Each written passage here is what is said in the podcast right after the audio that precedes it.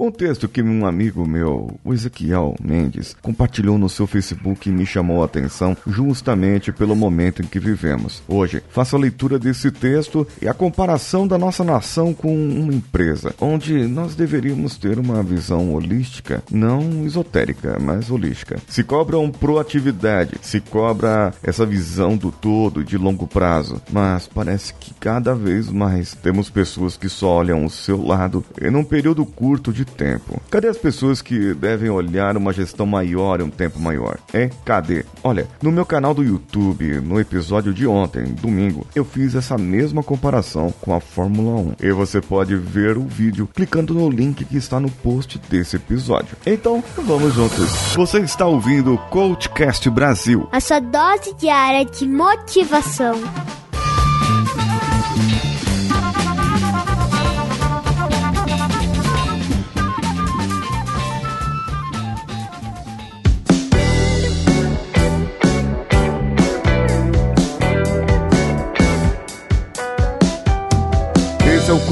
O Coachcast Brasil 1056, o quadro Engenharia da Mente. E eu vou ler o texto aqui. Tá todo mundo errado na pandemia. Bem, esse foi o título que eu dei, né? Pelo menos. É isso? É, eu coloquei esse título mesmo. A quarentena é certo? É. A quarentena é, é errado? É. Bolsonaro está certo? Está. Bolsonaro está errado? Está. É fácil defender a quarentena em uma casa confortável, com TV, notebook, computadores, armário cheio, sabendo que se não trabalhar vai haver salário. É difícil defender quarentena quando o armário já está vazio e que se não trabalhar não tem salário. Trabalha de manhã para comer de noite e o filho tá pedindo iogurte. Os médicos vêm ao lado da saúde. Quarentena. Os economistas veem como manter os insumos para os médicos. Economia. Os líderes veem a moral e o bem-estar emocional. Calma, é só uma gripe. Para 80 ou 90% que pega. A mídia vê o interesse de quem paga. Histeria, distorções, pânico. Cabe a nós o bom senso, a honestidade e o apartidarismo. Opiniões rasas no conforto é fácil. É entender que nenhuma ação tomada vai ser simples é difícil. Temos que pensar que toda decisão tem pontos positivos e negativos. Não seja simplista. Não adianta falar que tem que seguir a quarentena a todo custo e não falar sobre os danos pós-quarentena, onde vai morrer gente por falta de dinheiro para a saúde em geral, aumento da criminalidade, de fome, de depressão e suicídio. Em poucos dias, os serviços essenciais não terão condições de continuar a funcionar sem os não essenciais. A empresa que produz álcool em gel precisa da empresa de plástico que produz a garrafinha. Sabe os delivery? Já já vão precisar das embalagens de papelão. Caminhoneiros com materiais hospitais precisam de restaurantes, oficinas, borracharias e todas essas empresas precisam de outras. Tem que haver prevenção aos grupos de risco e tem que haver o andar da economia. Uma coisa depende da outra. Ou chegamos a um consenso ou vamos igualmente sucumbir. Esse é o autor desconhecido e sensato. Agora, meu comentário e a minha comparação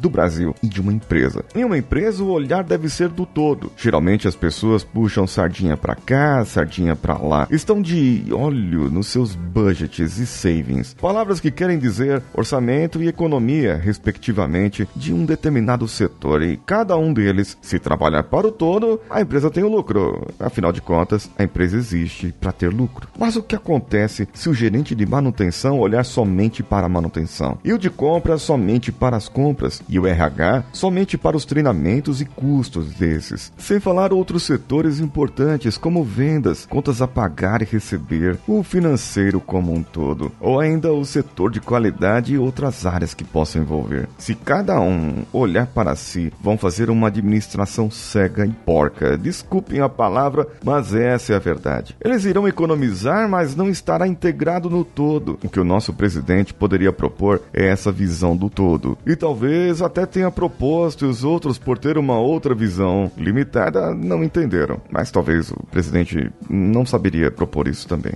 Veja bem, ao invés de eu ficar cuidando dos meus indicadores de compras, de, de financeiro, de economia disso, economia daquilo, eu devo trabalhar para que a empresa gaste o dinheiro onde tem que gastar, invista onde tem que investir e economize onde tem que economizar. Mas se cada um olhar para cada setor, isso não vai acontecer. Eu não vou conseguir fazer essa soma no final das contas. É, veja bem, se eu cuidar da saúde, fazer mais leitos de hospitais e proporcionar um bom tratamento, além dos testes para aqueles que já estão doentes e dos que vão ficar doentes, preservar os idosos e os que já têm doenças pré-existentes, as pessoas do chamado grupo de risco, por um lado eu faço isso e por outro lado, monitoro as empresas e prestadores de serviços para que voltem gradualmente ao seu trabalho, para que a economia se restabeleça e assim vamos ganhando fôlego no problema e evitando uma crise econômica ainda maior e mais catastrófica do que seria se todo mundo parar até o final de julho, por exemplo. Em cidades onde não houveram casos, por exemplo, voltem a trabalhar com extremo cuidado e mantenham o grupo de risco isolados. É uma boa solução, seria, seria uma boa solução.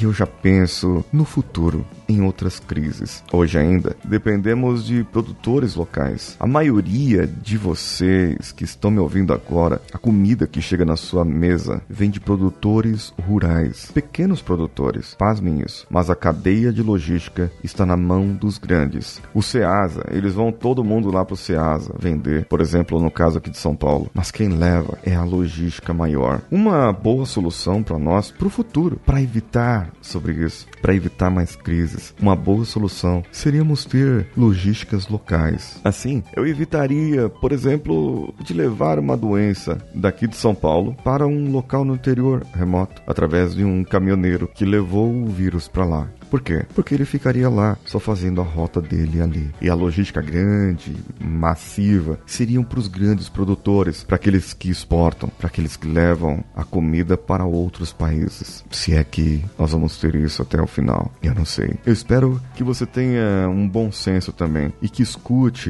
esse episódio com o seu coração aberto para o que eu estou falando para você. Tenha novas ideias e procure, procure defender não a sua ideologia, não o que você acredita, mas procure defender o que é melhor para o nosso país. Eu espero você no meu Instagram, paulinhosiqueira.oficial. Espero você lá. E também espero você no meu canal do YouTube, youtube.com barra Paulinho Siqueira. Meu canal é o Engenharia da Mente. Paulinho Siqueira sou eu. Um abraço a todos e vamos juntos.